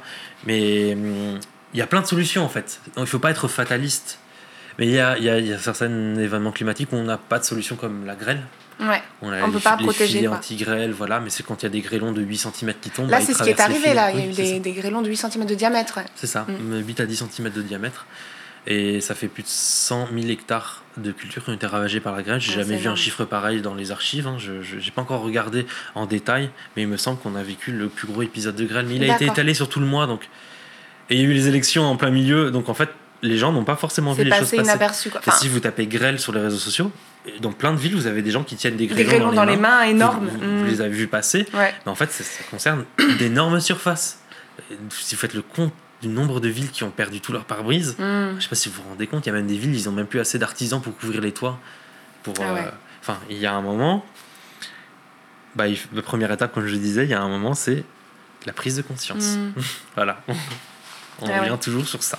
C'est toujours, euh, c'est toujours la, les mêmes- la même histoire. Quoi. Exactement. Mais c'est vrai que quand on parle d'ingénierie pour euh, lutter contre ces changements climatiques, on a souvent euh, cette image de, de terraforming ou de vivre sous cloche. Est-ce que Oui. tu penses que c'est quelque chose qui, Non. qui pourrait être possible? Ouais, voilà. Non, parce que la vivre sous cloche, il faut, il faut pas oublier que le sol est le très important dans le Mm. système euh, agricole. Et c'est ça qui nous permet de contrer le changement climatique en stockant du carbone. Euh, vivre sous cloche ou alors faire des cultures dans l'eau, la hydroponie, Ouais. Euh, ça peut être intéressant pour certains pays qui n'ont pas de sol dans les désertiques ou qui veulent vraiment faire certaines cultures comme la salade pour faire très attention. On n'a pas forcément besoin d'un champ, mais voilà. Mais pour les grandes cultures, blé, euh, maïs, tout ça, il faut un champ. Ouais, c'est obligatoire. C'est c'est de la science-fiction de pouvoir euh, produire euh, sous cloche ou. Mais- mais j'ai l'impression que- des- que dans les- conteneurs. Dans l'imaginaire collectif, c'est un peu ça. En fait, on est encore euh, au Non. stade dans l'imaginaire collectif du- d'une forme de science-fiction qui va venir euh, tous nous sauver. Et Ah non, non, tu vois, c'est c'est pas encore La suffisamment technologie ne nous concret, je sauvera pense. pas. Ouais. La technologie est une partie du problème, elle, Mm. elle résoudra une partie du problème. Par exemple, sur la- de faire attention à l'eau, de faire attention aux pesticides par la- l'agriculture numérique, par exemple, ou l'agriculture de précision. Il y a la technologie qui fait 50% et les autres 50%, c'est la sobriété. Mm. Voilà, on n'a pas dit le mot sobriété, c'est très important, mais c'est que c'est nos modes de consommation, c'est nos modes d'alimentation, c'est tout ça en fait qui fait que c'est pas parce qu'on a une technologie, on, on a, on a beaucoup montré d'ailleurs que quand on a une nouvelle technologie où il y a moins d'émissions qui se met en place, et ben en fait ça ne change rien aux émissions parce qu'on utilise plus cette technologie Eh oui, parce qu'elle elle, elle consomme moins. on Par continue exemple, de consommer en l'avion fait. vert. L'avion vert, c'est une aberration, mais c'est c'est J'ai incroyable. jamais entendu parler de l'avion vert. L'avion vert, c'est un avion qui vole avec, des, des- des- euh, avec Des- moins d'émissions parce qu'en fait, euh, euh, c'est- c'est c'est des biocarburants. Quoi. Ok. Sauf que les biocarburants, bah, ils, ils polluent aussi. Mm. Ils polluent moins que le pétrole. Oui, donc si on Mais utilise coup, plus, euh, si on utilise ça, revient, plus, on se ça dit- revient à la même chose. je pollue moins, donc je peux mettre deux avions. Je Oui, peux donc, euh, étendre mon, mon- mon- mon- mes, villes aériennes, mes villes européennes que desservies en fait. Bah, en fait, ça changera rien. Le seul truc qui va changer, ce sont les biocarburants et la réduction. La sobriété. J'aime bien que tu. ça. Ce terme-là, c'est la sobriété parce que c'est un peu une forme d'aliénation et d'addiction à la, à la consommation. C'est ça, mais en fait, on, On le remarque tous, pas. Mm, mm. Mais même, même moi, il y a des moments où, où je le remarque pas en fait que je suis dans, dans une société de consommation. euh, Mm. C'est juste que c'est tellement des mécanismes. Mais tu, que- tu dois peut-être t'en apercevoir un peu plus quand, t'es en- quand tu pars en chasse parce que du coup, tu vis avec le minimum, Oui, Donc, alors oui, tu oui, vois oui, plus effectivement, tes- oui. tes dépendances. euh, Euh, Quand je suis en chasse à l'orage, je suis sur le terrain. Mon but et mon plaisir, c'est de ne pas être entre quatre murs. mm. Sauf pour aller aux toilettes, sauf pour manger, ou dans une aire de repos pour me doucher. Mais après, mon but, c'est d'être dehors, jour et nuit. Je dors dehors, je mange dehors, j'ai ma petite table pliable, j'ai ma chaise pliable. Je, je suis là, je, je- je vis là où je suis, je sais pas où je finis, je sais pas quand je commence. Enfin, voilà. Et, et en fait, je m'en sors très bien. Mais après, c'est que pour une semaine maximum. Mm. Et Est-ce que tu as l'impression que ces, ces moments, ils te permettent de mieux euh, survivre à toute, euh, toute la, tout le côté catastrophique que tu vis euh, Ouais, dans ton ça. métier de, sans climatologue sans ces moments-là, en fait, euh, moi, je, c'est un peu de la réduction de mon niveau stress. Ouais, c'est ça. Parce que j'ai quand même beaucoup de travail, j'ai un travail assez stressant parce Bien que sûr. je déclare des catastrophes partout. Euh, j'ai des enfants, ce, qui, ce qui est une catastrophe à part entière. mais non, mais en fait, tout, tout ça fait qu'il y a un moment, il me faut une déconnexion complète et régulière. Ouais. Mais tout en étant en restant connecté à mon travail parce que en fait c'est comme ça que je suis. Moi il faut que je j'apprenne des choses, il faut que je fasse des choses utiles quand je suis déconnecté. C'est-à-dire je vais pas me mettre dans un jacuzzi et me faire un massage, ça ça Mhm. m'ennuie d'un point. Moi ce qu'il me faut c'est vraiment être connecté mais à la nature, aller sur le terrain euh, et vivre dehors et faire des photos et ne pas avoir aucun problème en fait de, de temps, de timing, de où je finis, de où je dors, de si je dois réserver sur Booking un truc, de, de qu'est-ce que je mange. de- voilà, Tu laisses le- la vie se faire en fait. c'est ça, j'ai des boîtes de conserve dans ma voiture s'il n'y a rien d'ouvert. Parfois, je finis sur un distributeur à pizza sous la pluie à 4h du matin. je le mange sur un banc. À 5h, je sais toujours pas ce que je fais. Je, je, je- je- je regarde les, les infos sur mon téléphone, je regarde les photos qu'ont fait mes collègues. Pff. en fait, j'ai pas d'objectif. Et en fait, juste le moment où te dire, enfin, à part faire des photos, hein, mais quand l'orage est passé, bah, j'ai plus aucun objectif. Et en fait, il y a un moment, si, si vous m'écoutez là, bah, posez-vous et dites-vous, est-ce qu'aujourd'hui j'ai un objectif? On a toujours un objectif, il faut que je fasse le ménage, il faut que j'emmène les gosses, il faut que je fasse ci. Et en fait, là, c'est juste que j'ai pas d'objectif. Et tu te poses sur un banc et tu te dis, je suis là, et je sais pas combien de temps je vais être là, en fait. Mon objectif, ça sera aller aux toilettes et manger quand j'aurai Mhm. faim. C'est genre le truc vital, quoi. Ouais. Tu penses que ce serait important que tout le monde puisse avoir cette petite fenêtre sur euh, C'est ça. l'essentiel en fait? C'est ça, sur Mm. l'essentiel. Euh, moi, j'ai une chaise pliable, une table pliable, je me pose. Parfois, je prends l'ordinateur, euh, je peux me regarder un petit Netflix en plein milieu euh, d'un champ, voilà, sous un arbre. Voilà, je, je, je, suis tranquille. Ou alors, je contemple juste la nature, je prends des photos sans être connecté à un ordinateur. Et je pense que ça, c'est super important pour tout le monde parce que pour comprendre le changement climatique, pour comprendre les problèmes sur la biodiversité, il faut déjà l'avoir Hmm. en fait, voir la nature, c'est pas métro boulot dodo qui vont nous permettre de voir la nature. T'as toujours fait ça, ces moments de. Toujours, depuis que je suis petit. Depuis que t'es tout petit C'est ça. En fait, je j'imagine pas ma vie sans. D'accord. Et d'ailleurs, C'est j'en prends. t'équilibre. Avant, j'en avais même pas conscience. Oui, parce que C'est c'était. quand les gens m'ont posé la question que j'en ai eu conscience. J'ai ah bah oui, en fait. En hiver, je suis en dépression euh, parce que déjà, il n'y a pas d'orage. Mais du coup, s'il n'y a pas d'orage, je sors beaucoup moins. D'accord. Je déconnecte beaucoup moins et je suis plus dans le rythme métro boulot dodo, on va dire, qu'en été. Et, et c'est, je vois la différence. Il y a des moments où j'ai envie de sortir, mais juste pour aller voir une tempête de neige, me Mhm. mettre sur un sommet, dormir dans la voiture sous la neige ou alors euh, regarder les étoiles. Et tu le fais? Et je Tu le fais, oui, je le fais de Tu temps vas en temps. dormir sous la Alors, neige? Un peu moins qu'en été parce que c'est plus dangereux au niveau de la température. Ok. Euh, mais je le fais euh, peut-être une fois par mois, alors qu'en été c'est une fois par semaine à peu près. Je sors. euh. Hmm. Et ça, ça me permet de me rééquilibrer psychiquement, on va dire, parce que physiquement, et c'est ce qui manque, pense, chez beaucoup de personnes. C'est très important, ouais. Moi, c'est naturel, ça vient chez moi naturellement. Et ma Depuis que femme, t'es tout euh, petit, tu sors, euh, tu sors le soir comme ça et tu cherches ce. Il y, a- il y a quelque chose que j'ai remarqué il y a pas longtemps. non-objectif Ouais, il y a quelque chose que j'ai remarqué il y a pas- a longtemps pendant le confinement. Ouais. Euh, déjà, je, je, je, je chassais l'orage à un kilomètre, parce que là, je peux faire des, des photos depuis les collines.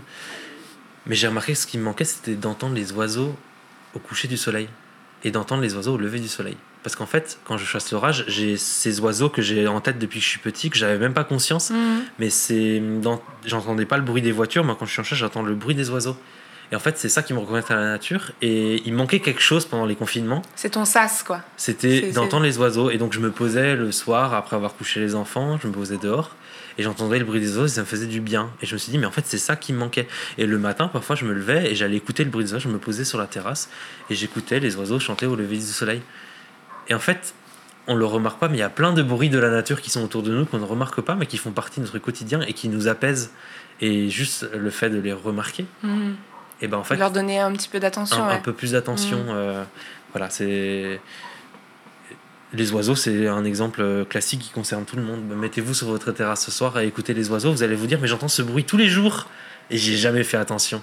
Le petit coucou qui chante le soir, qui fait coucou, coucou. Bah, en fait, on l'entend. Le en petit fait, duc. Ouais, en- le, le- le- le duc aussi. Le petit duc, ouais. et j'en ai un d'ailleurs pas très loin. Et en fait, euh, quand on ouvre la fenêtre en dormant, on les entend ces bruits, mais on n'y fait pas attention.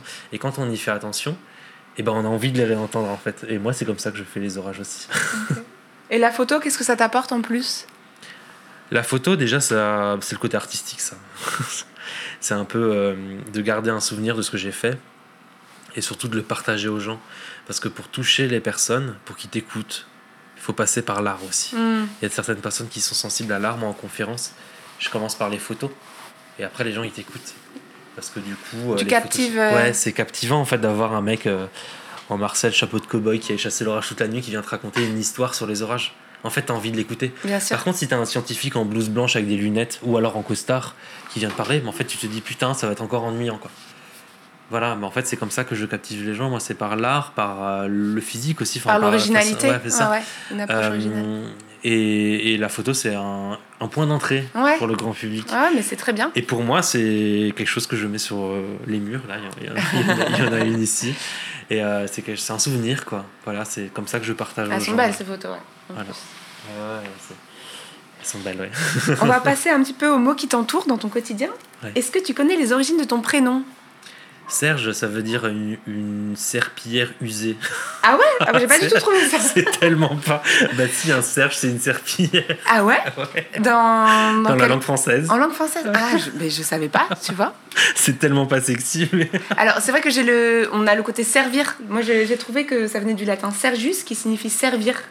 Peut-être. Et j'ai trouvé aussi euh, que Serge était un soldat romain persécuté pour sa foi chrétienne.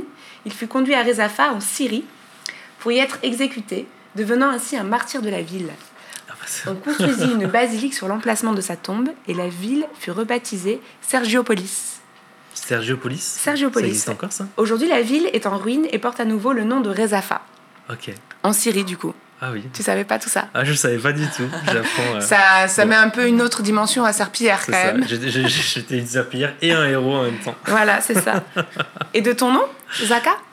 Zaka, ça veut dire intelligent en libanais. Ouais, c'est ce que j'ai trouvé aussi. Ah ouais. Donc là, c'est un peu plus, euh, Donc le serveur intelligent, Le, le serviteur. Le serviteur intelligent. oui. tu trouves que ça te va bien? Bah peut-être, ouais. Je suis en train de quand même d'être un lanceur d'alerte avec euh, pas mal de data et de science derrière, donc euh, oui, ça peut me correspondre Je trouve aussi, c'est pas mal. Hein en tordant un petit peu l'histoire. Euh, quels sont les mots que tu utilises le plus dans tes travaux? Super cellule.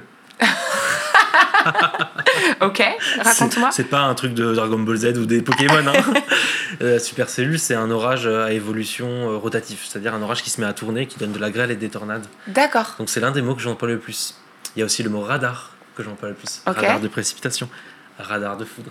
Il y a aussi le mot impact, impact de foudre. Euh, voilà, des termes. euh, on appelle grosse madame aussi. Alors ça, c'est beaucoup plus spécifique. Parce qu'en fait, c'est un milieu essentiellement masculin, les chasseurs d'orage. Et donc, euh, nos madames, donc euh, notre féminité, entre guillemets, c'est les grosses madames, ce sont les nuages dans le ciel. D'accord. Et donc, quand on dit il y a des grosses madames dans le ciel, quand on s'appelle au téléphone pour faire le bilan, ça veut dire il y a des cumulonimbus. Voilà. Bien en chair. Ouais, bien en chair et bien gros qui gonfle bien, quoi. Donc voilà, c'est un petit peu le, voilà, les quatre mots. euh. Il y a, il y a quoi? Il y a j'ai faim aussi. J'ai soif, non? J'ai faim, j'ai soif, je me fais chier. Voilà. c'est souvent ce qui revient le plus souvent euh, quand on bah, quand n'a plus que ça à penser, en fait. Forcément. Est-ce qu'il y a un mot euh, que tu préfères parmi tous les autres? Extra nuageux. Extra nuageux. C'est ça.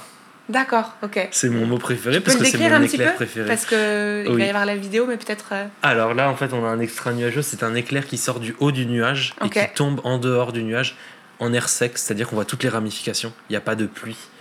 Euh, et là, l'extra nuageux, c'est mon éclair préféré. Et franchement, c'est peut-être mon mot préféré même. Extra nuageux. Ouais. C'est trop beau, ouais, c'est vrai. Ouais, et puis, c'est des mots pas courants en fait, mais chez nous, euh, les chasseurs d'orage, c'est notre langage courant. Ok. Voilà, quand on s'appelle au téléphone, on parle pas de notre famille en général. on évite ce sujet.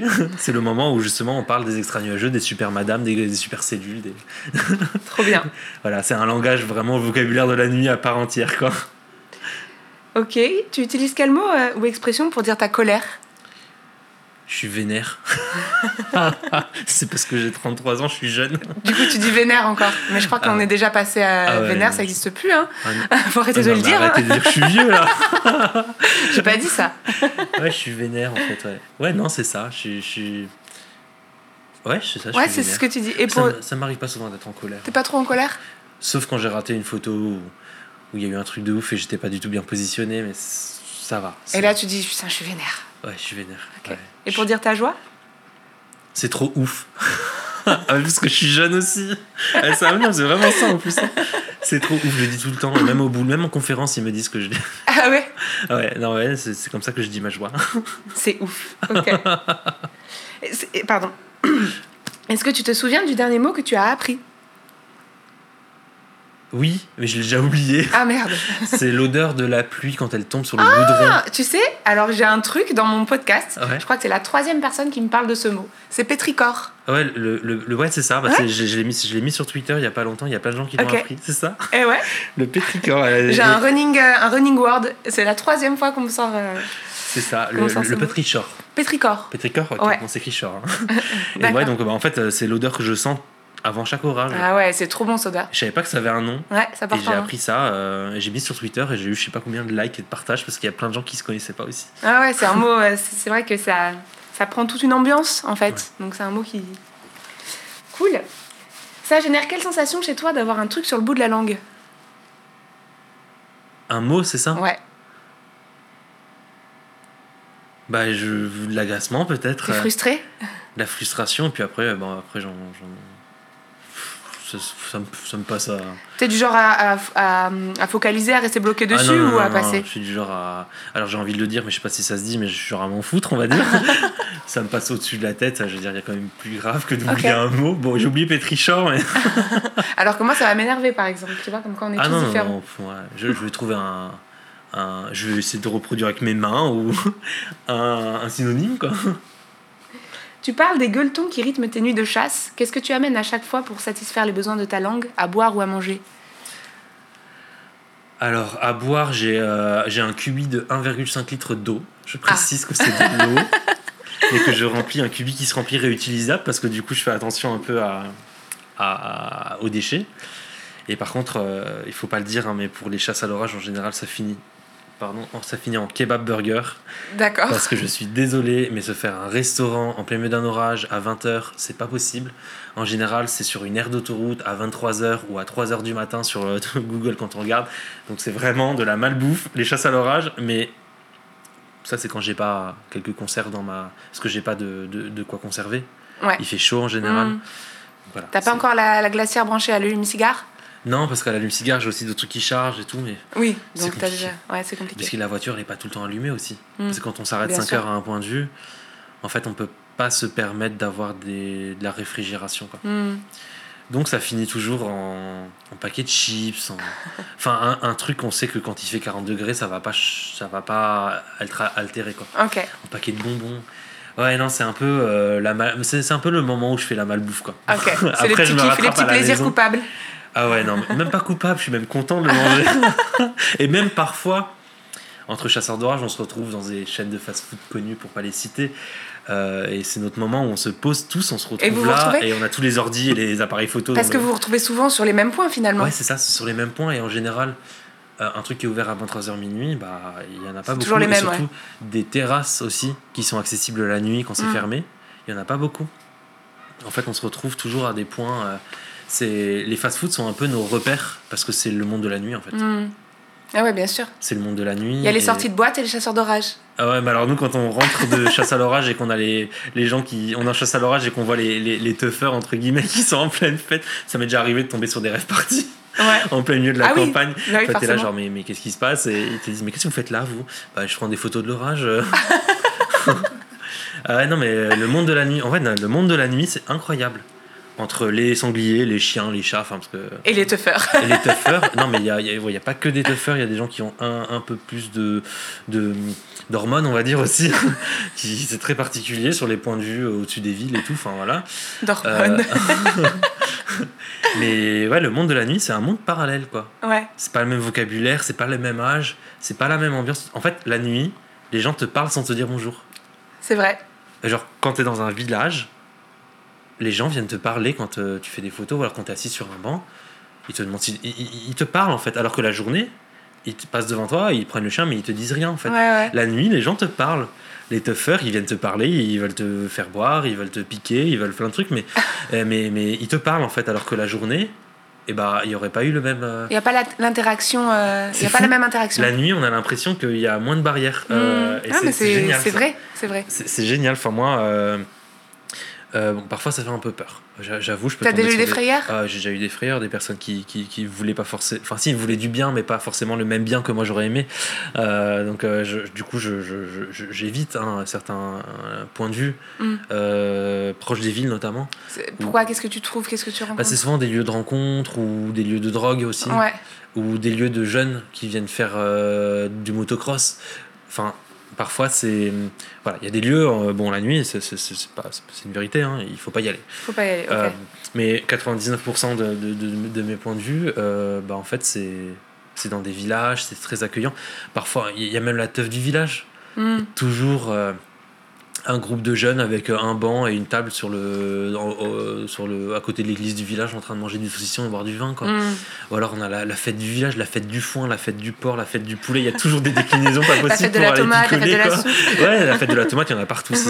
La fête de l'oignon, euh, enfin la fête de l'oignon, il y en a dans les Cévennes. hein. Je sais bien. ouais. Euh, et en fait, c'est c'est génial parce que on tombe sur des gens Euh, on prend le temps de parler, on, on prend le temps de découvrir. Enfin, le monde de la nuit, enfin, c'est largement mieux que le monde du jour, quoi. Enfin, Ouais, c'est différent, c'est clair. ouais, Ouais, ouais, il n'y a pas de bruit et il y a les oiseaux. Enfin, c'est trop bizarre. Quelle est la pire sensation que tu aies pu avoir sur la langue? Le truc le plus horrible. c'est euh, les agrumes. Ah ouais? Ah bah, Ouais, Je m'attendais pas à ça. déteste les agrumes. Ça te fait vraiment euh, Ah ouais. une sensation horrible, quoi. Ah ouais. euh, je... Alors, j'aime bien le citron, mais alors tout le reste, orange, tout ça, je sais pas pourquoi. Ça me fait une sensation. En fait, c'est bon, Ouais. mais j'ai une sensation, euh, c'est de l'amertume, ou je sais pas comment on dit, c'est, acide. J'aime pas du tout, je suis peut-être sensible en fait sur ces, Ok. sur ces goûts-là. Mais c'est pas des picotements, c'est pas comme une allergie, quoi. C'est vraiment euh, genre un am- une amertume et une acidité qui Ah ouais, et vont non, pas ensemble, c'est, quoi. ouais, c'est assez répulsif. Ouais. Ok. Euh, Par contre, j'aime bien boire la, la clémentine par exemple. C'est une agrume, mais elle est, elle est douce. Ouais. Mais donc, en citron, jus clémentine, en- ça passe, mais en fait, citron, ça passe parce que je suis libanais, je suis obligé de faire un citron. mettre du citron. Voilà. Mais après, l'orange, le pamplemousse, c'est une horreur. Ah ouais, c'est Ah. amer le pamplemousse. Ah ouais, non, mais en fait, c'est, ce goût du pamplemousse, c'est le pire, je crois. Enfin, c'est D'accord. peut-être l'amertume qui. Ouais, c'est l'amertume qui te pose problème, avec, mélangée avec euh, l'acidité. Ah ouais, c'est. Et la meilleure? La meilleure, je pense que c'est le sucré. Non, c'est peut-être le gras. Le gras d'un bon burger. Mais en même temps, le sucré le gras, c'est tellement, ça, nous, ça nous crée des endorphines. Enfin, pas des endorphines, mais de la. Si, ça sécrète euh, les Ouais, ouais, neurotransmetteurs des- du ouais, plaisir. c'est, de la drogue, quoi. Bien sûr. Donc forcément. euh, Donc gras ou sucre les si deux ensemble au chinois, par exemple. oh, le, le porc caramel, bah voilà Ah Bien joué Voilà, les deux ensemble. Ah, j'adore ça, mais voilà, c'est le gras et le sucre, le, le combo parfait, quoi. Super. Bon, est-ce que tu as des choses à nous dire sur euh, ton futur en tant que chercheur ou en tant que photographe? Est-ce qu'il y a des expos qui se profilent, euh, des choses particulières Alors, je suis en train d'écrire un livre sur comment chasser l'orage. Waouh En gros, c'est- il y a une grosse omerta dans le milieu des chasseurs d'orage. Ils veulent pas te dire comment chasser l'orage parce qu'ils veulent être les seuls à chasser l'orage. Alors que moi, je suis plutôt du genre partageur. J'aime bien partager mes points Est-ce de que vue. tu vas encore te faire insulter? Je me fais tout le temps insulter, c'est vrai. Euh, je me suis fait allègrement insulter quand on m'a élu meilleur photographe du monde en 2021. Ok. Alors que, bah. J'y peux rien. Je veux dire, euh, voilà, j'ai été élu et en fait, il y a eu beaucoup de jalousie, beaucoup d'insultes. Voilà, c'est le mec au chapeau encore qui passe à la télé tout le temps, il se la pète tout le temps. Enfin, alors qu'en fait, bah, je, j'ai fait une belle photo, j'ai participé à un concours. Voilà. Tu communiques. Il y a des gens qui font de plus belles photos que moi, mais ils n'ont pas participé au concours. Mais ils peuvent participer l'an prochain s'ils veulent. hein. Je suis jury d'ailleurs au concours de, Ah. mondial de- des photos d'orage. Donc allez-y, envoyez vos photos. voilà, c'est ça. Euh, Vous avez encore deux jours, il me semble.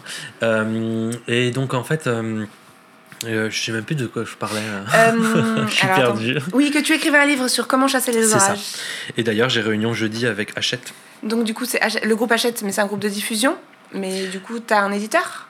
Euh, oui, oui, oui, en fait, on va, on va, on va tout voir ensemble. Ok, d'accord. Moi, je comprends rien à tout ce monde. Tout ce que je fais, c'est que je sais écrire. Voilà. Ok, très bien. J'ai des Donc un belles gros pavé, euh, un gros pavé non, non, illustré. non, c'est un- le guide des chasseurs d'orage, c'est un pavé, Un qu'on- c'est un petit pavé qu'on aura en chasse à l'orage. D'accord. Genre des situations exemplaires, qu'est-ce qu'il faut faire si on a ça, Ok. comment on chasse? Enfin voilà, c'est, je, je bats tout dévoiler, mais euh, c'est vraiment comme, parce que j'ai plein de jeunes en fait euh, depuis que je suis médiatisé, j'ai plein de jeunes qui viennent me voir, qui veulent être comme moi en fait. Bah, je comprends, ouais. Et, ça, fait, euh, ça fait rêver. Et en fait, euh, bah, moi j'ai envie de leur faire plaisir. J'ai envie de bien. leur, euh, de leur- que leurs parents leur offrent un livre à Noël, quoi. Hmm. Voilà. euh, Tu sais quand est-ce qu'il va sortir ce bouquin? Bah, moi j'aimerais bien qu'il sorte avant Noël pour Noël. D'accord. Mais, mais vraiment, il y a beaucoup de monde. Je pense qu'il aura pas mal de succès parce que euh, il y aura de belles photos dedans aussi. euh, pour les gens qui ne lisent pas et qui feuillettent, Euh, y a, je pense que ça peut intéresser beaucoup de monde parce que je vais mettre pas mal d'anecdotes sur le changement climatique, sur la puissance des orages, sur les évolutions, sur le vocabulaire, sur. C'est pas juste comment apprendre à faire des photos, il y a tout avec. Et euh, et voilà, je pense que ça peut être un. Il y aura livre, tous les euh, aspects de ta vie condensés dans un. Pas, de ma vie, mais de la vie des chasseurs Enfin, d'orage. la vie des chasseurs d'orage, mais ça. tu vas quand même mettre un petit peu de, de climato. euh, Il y aura, il y aura euh, des retours d'expérience. Ok, super. Voilà, sur ce que j'ai fait dans cette situation-là, Bah, comment j'ai fait euh, cette photo. J'espère que ça va être euh, bien lu, mais il faut d'abord que je, continue à l'écrire. Il faut que je trouve le temps entre les orages la nuit, euh, le papa de temps en temps entre les orages et le boulot la journée. Enfin, c'est compliqué. Ouais. Et euh, puis, euh, sinon, qu'est-ce que je pourrais dire d'autre? Euh, J'ai pas mal de projets de films, D'accord. euh, de, de films, de documentaires, pardon, parce que c'est Oui. les films, c'est autre chose, de documentaires, de, de- de choses comme ça. C'est juste que ça prend du temps aussi. Et moi, mon objectif, c'est d'être ministre de l'Agriculture. C'est ton objectif, rien que mon ça. objectif. Voilà. D'accord. Rien, rien que ça, parce que je considère que même une personne qui ne fait pas de politique, qui fait de la science, a le droit de devenir ministre pour montrer ce qu'il faut faire vraiment de façon factuelle et scientifique pour avancer euh, face au changement climatique et face euh, aussi aux dérives de la biodiversité. Ça fait sens. Voilà, je considère qu'il ne faut pas faire l'ENA pour être politique, qu'il faut être juste une pointure dans son domaine. Mais politique. je pense aussi, ouais. Pour être ministre de l'Agriculture, il faut être agronome, comme l'ancien ministre que je salue d'ailleurs, parce que je le connais très bien. Euh, voilà, on, on, a des ministres de l'Agriculture, ils sont politiques.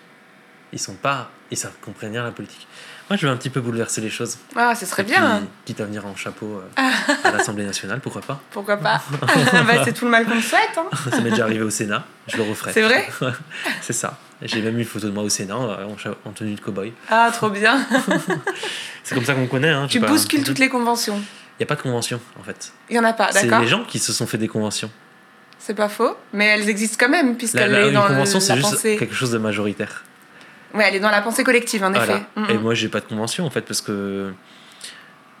Pourquoi j'ai pas rapporté de chapeau de cow-boy en intérieur, en fait? C'est une convention qu'on s'est faite. On, on m'a même insulté parce que j'avais un chapeau de cow-boy devant une fille présentatrice à la, sur BFM et on ne porte pas de chapeau devant les femmes. Ok. Oh, ça, on, on l'avait jamais fait, tu vois, c'est vrai d'ailleurs. Mais pourquoi pas, en fait? Pourquoi pas changer les choses? Mm. Tu vois? Pourquoi pas. Euh, euh, faire avancer la société, euh, pourquoi pas euh, faire avancer la science aussi, pourquoi pas en profiter de, de quelqu'un qui s'habille en, en cow-boy qui soit peut-être un peu plus écouté, parce que Mm. du coup il n'est pas en costard cravate à la télévision, et ça donne peut-être plus de crédit de ressembler à quelqu'un qui pourrait être ton voisin en fait. Bien sûr. Voilà. Mais sans ouverture de ce type, on ne pourrait pas avancer. Donc oui, moi je t'encourage euh, Ah ouais, fois mille mais- à, Et- à et- et tout ça, avancer c'est sans sans conviction. Tout ça c'est sans être démagogue politique. Peut-être Mm. que euh, un jour, euh, j'ai déjà été conseiller du, du ministre de l'Agriculture, D'accord Euh, il m'appelait régulièrement au téléphone et sans être politique en fait.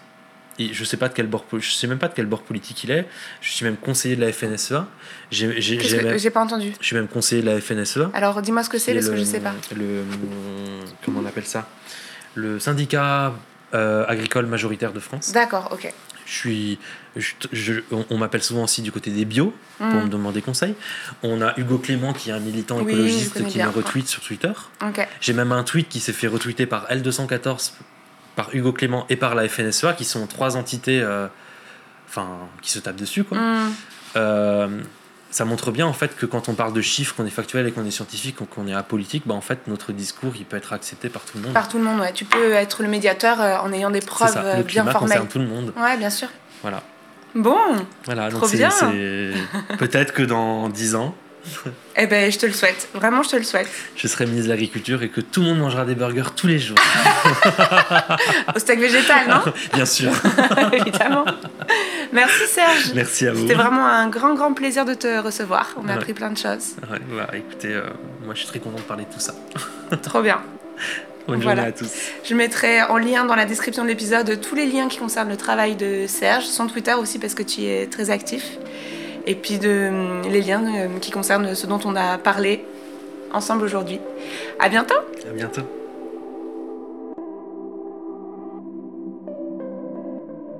Vous êtes encore là? Alors c'est que vous vous êtes sûrement régalé de cet épisode. Merci de l'avoir écouté jusqu'au bout. Puisqu'il semble vous avoir plu, n'hésitez pas à le partager, à le commenter ou à l'évaluer sur les différentes plateformes. Ça m'aide beaucoup.